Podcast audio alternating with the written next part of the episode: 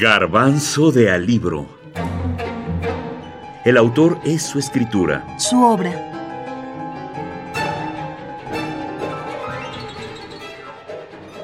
Rey Mono. Wu Cheng-en. El autor.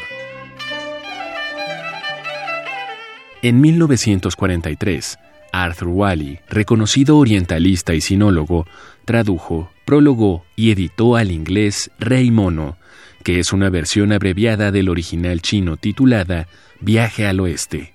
En 2020, por primera vez, se traduce al español de México esta novela que es la más popular en el lejano oriente. Arthur Wally dice que esta historia fue escrita por Wu Cheng-en de Huai en Yangtze. No se conocen las fechas exactas, aunque parece que vivió entre 1505 y 1506 de nuestra era. Tenía cierta fama como poeta y algunos de sus versos, bastante comunes y corrientes, sobreviven en una antología de poesía de la dinastía Ming y en un diccionario geográfico local. Murió en 1582. Como Viaje al Oeste fue publicada de manera anónima en 1590 aproximadamente, se creó un mito en torno a su autor.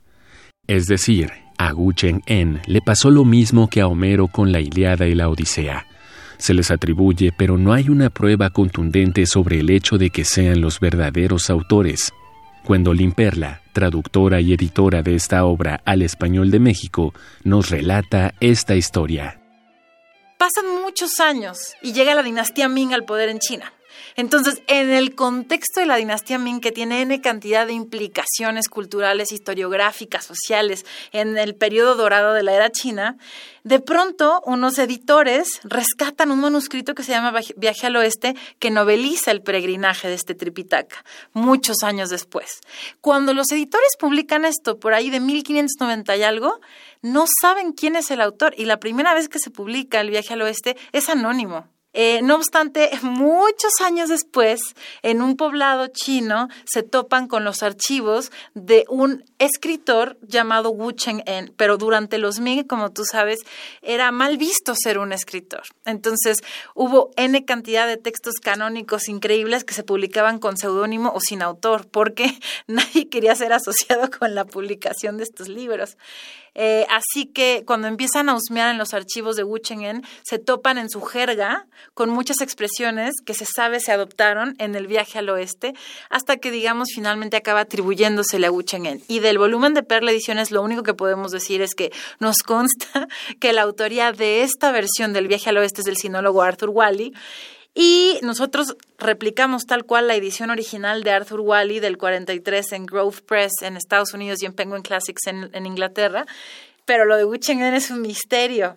Este, y esa es, digamos, la historia del rey mono en un sentido pues, más amplio y más eh, narrativo. ¿no?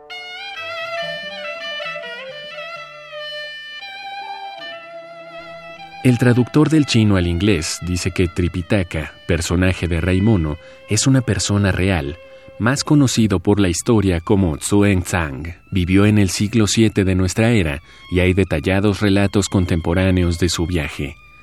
Ya en el siglo X y probablemente antes, el peregrinaje de Tripitaka se había convertido en un tema de todo un ciclo de leyendas fantásticas. Del siglo XIII en adelante, estas leyendas se han representado con regularidad en los escenarios chinos. Gu Cheng-en tenía, por tanto, mucho material a partir del cual trabajar cuando escribió este cuento de hadas, concluye Wally sobre el supuesto padre de Rey Mono. Rey Mono, de Gu Cheng-en. Versión de Arthur Wally. Traducción, Gwendolyn Perla. México, 2020. Perla Ediciones.